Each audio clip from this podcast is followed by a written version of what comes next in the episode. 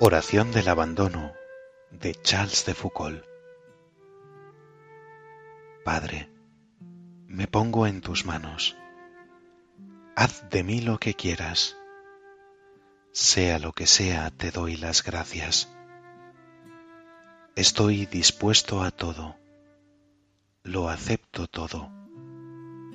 Con tal que tu voluntad se cumpla en mí y en todas las criaturas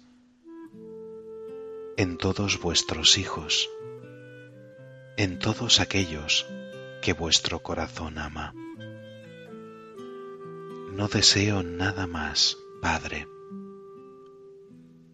Te confío mi alma, te la doy con todo el amor de que soy capaz, porque te amo y necesito darme a ti sin medida, con infinita confianza porque tú eres mi Padre.